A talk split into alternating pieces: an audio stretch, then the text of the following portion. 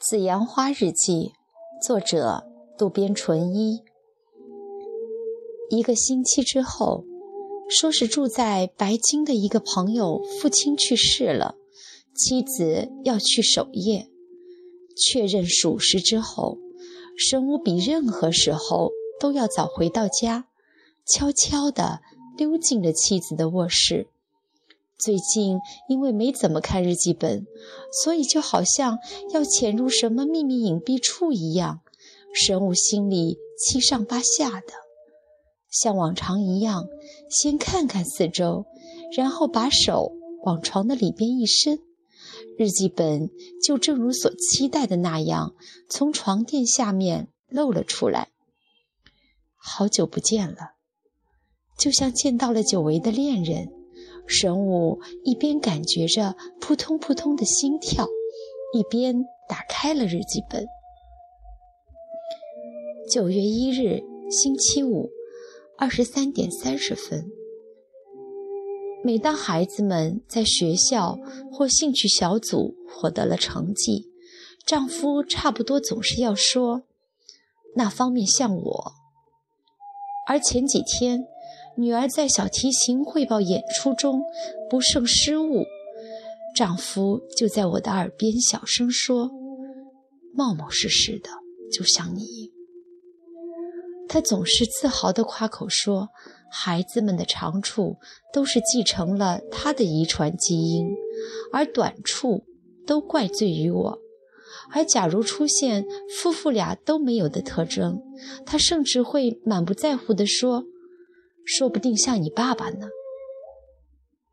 简直就好像和我结婚以后，才华横溢的川岛家族的血统变坏了一样。丈夫总是带着这样的口气，是吗？神武头一歪，思忖着，他不记得说过孩子们的长处都是自己的，而短处都怪妻子。孩子们做的不错的时候，确实说过像我很好一类的话，不过那都是开开玩笑，表扬一下而已。女儿失误的时候，也许说过像你一样冒冒失失的，那也是想起了妻子的马虎之处，觉得可爱才说的，没有什么恶意呀。而把这看成是好处，都是自己的遗传基因，以川岛家族的血统而自豪，不免想的太多了吧？就算是那样也罢，自己当作玩笑说的每一句话，妻子却小题大做的抓住不放。对此，神武是一点都不知道。如此正儿八经的，的确也像妻子的作风。不过。这样不经意间，夫妇之间连玩笑也不能开了，真是的。神武咂咂舌头，接着往下看日记。前几天报纸上登载着，日本的父亲和孩子接触的时间最短，但是因忙于工作和孩子说话的时间少，而致使父子间产生距离。这一点可能也是没有办法的。不过，为了不破坏父亲的形象，我按照自己的方式，尽可能的在孩子面前努力的不让他看到夫妇吵架或是彼此不和的场面，因为我觉得孩子们的健康成长离不开家庭的稳定和安宁。尽管如此，孩子们都快到了青春期，对事物的感受能力。越来越强烈，对家庭中的每一个人都已经能够客观的判断了。无论表面上如何的敷衍，或许孩子们已经感觉到了飘荡在我们夫妇之间那股冷飕飕的空气了。确切地说，从神武的情况来看，有这样的想法：丈夫总是应该比妻子占着优越的地位，倒没什么要逞威风的意思。只是觉得在家庭里必须先有丈夫的地位，妻子呢维护这种地位，保护孩子。虽然有些守旧，但他还是觉得夫唱妇随举案齐眉才是理想的夫妻关系。事实上，神武的父母就是这样的夫妻。而妻子智麻子的成长环境也许就有些不一样了，可能因为是大学国际法学教授的缘故，他的父亲是一个思想相当进步的人，家庭中总是洋溢着自由的气氛。在那样的家庭中长大的智麻子，结婚时本来觉得会很满意川岛家。可一旦结了婚以后，对于成长环境的不同，也许就开始有所体会了。这本日记本中所写的这些事，正是因为这种合不来的感觉而产生的。可是最起码，当丈夫带着醉意、情绪高涨的时候说“很像我吗？”为什么作为妻子就不能说一句“是啊，像你很好啊”这样的话呢？这难道不是顺从丈夫所应该采取的态度吗？这样下去，关系是会搞不好的呀。神武又叹了一口气。说起来，夫妇真的是不可思议的一件事。在结婚前的订婚阶段，神武觉得和智麻子在一起应该会很不错，所以才结了婚。但一旦结了婚，各种各样的问题就都来了。这样看到了日记，生武得知了妻子有很多的不满，而同样从自己的立场来看，自己也有很多不满的地方。两个人在一起，从早到晚住在同一个屋檐下，天天看着对方的脸一起生活，的确会产生各种各样不协调的音符。想想看。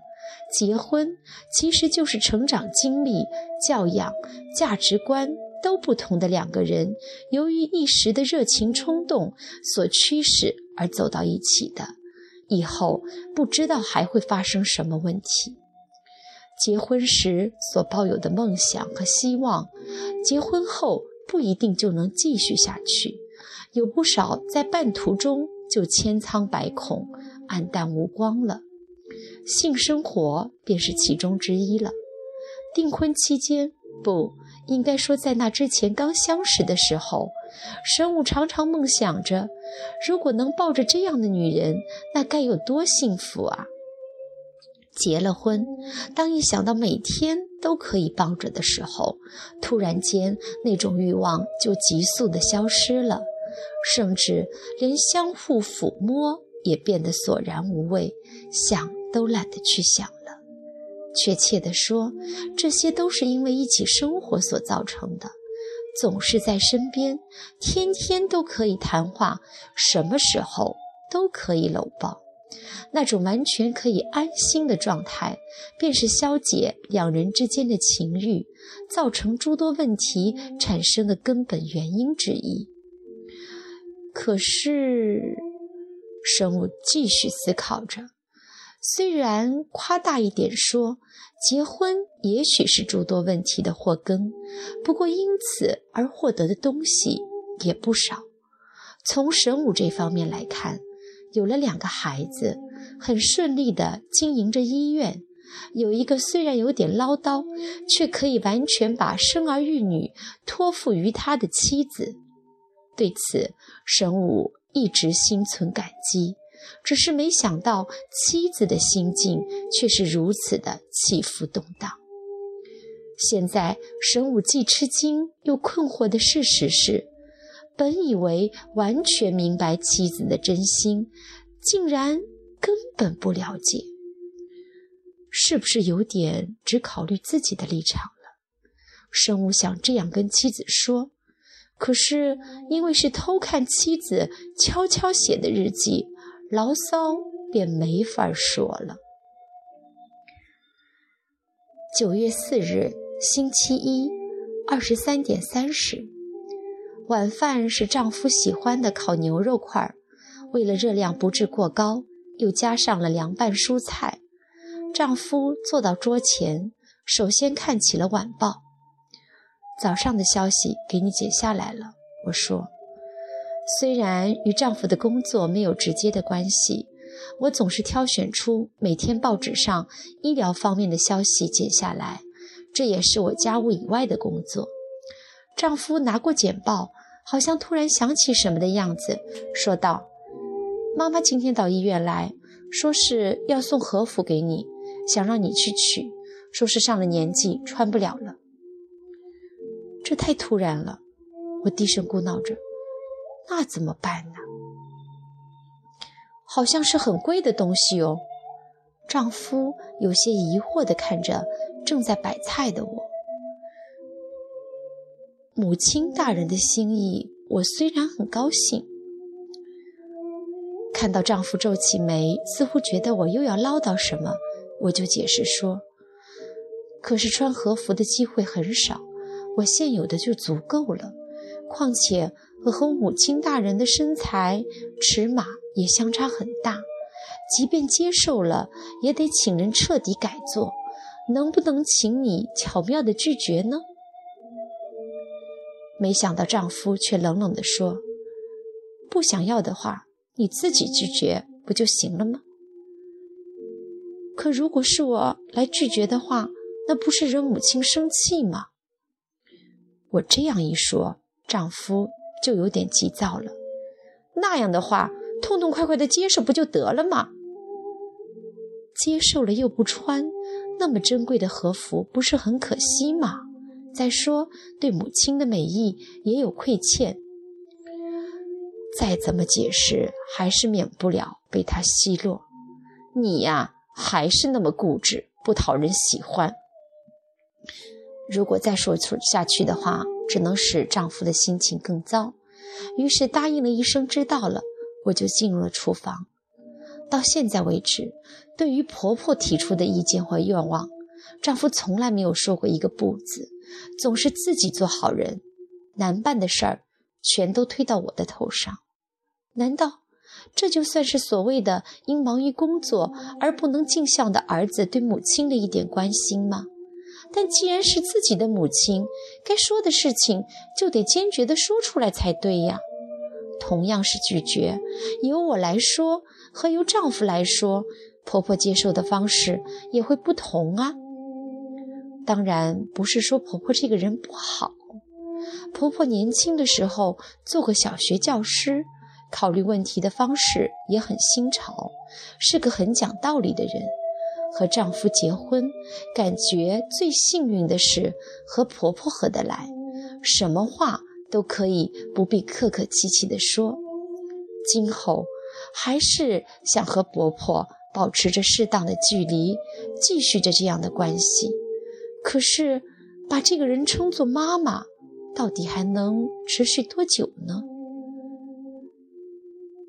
母亲和妻子合得来，神武是知道的，所以当告诉妻子母亲要送他和服的时候，本来以为妻子会很高兴。可是，竟如此的拘泥于那些琐碎的事情，他感到很意外。不过，竟然说把这个人称作妈妈，到底还能持续多久呢？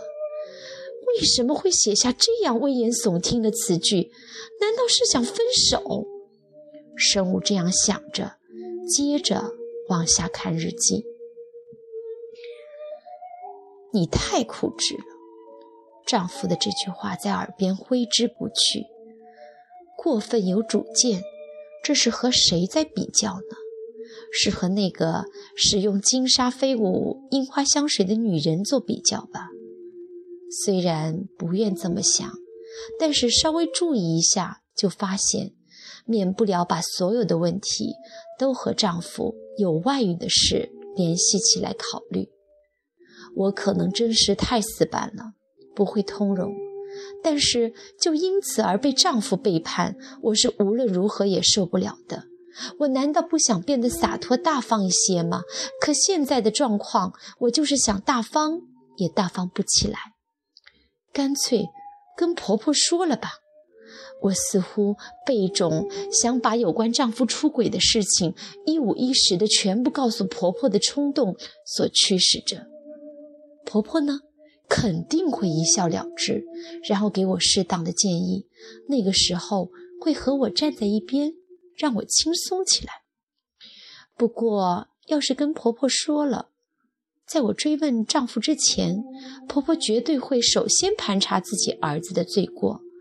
那样的话，丈夫照例要么含糊其辞的避开，要么嘲弄的一笑。那是智麻子的胡思乱想吧？不管是哪种情形，我想丈夫是不会和那个女人分手的。说不定不仅不会分手，丈夫只能是越来越冷淡，像我这样向婆婆告状的不讨人喜欢的女人，而把满腔的心思都倾注在那个女人的身上。那么，婆婆、丈夫和我三人的关系就变得更加错综复杂、难解难分了。现在还不能急于做出结论。这个时候大吵大嚷，只能让人看到我的愚蠢。倒不如先确实弄清楚那个女人的存在。已经找到了好几个证据，从现在开始要把那些证据整理一下，然后明确地指出那个人是谁。虽然似乎有些可怕，但是要做的时候就必须毅然决然地去做。再拖延时间的话，不会有任何的改善。神武忍不住用手摸摸脖子周围，看着妻子的日记，脊背好像感觉凉飕飕的。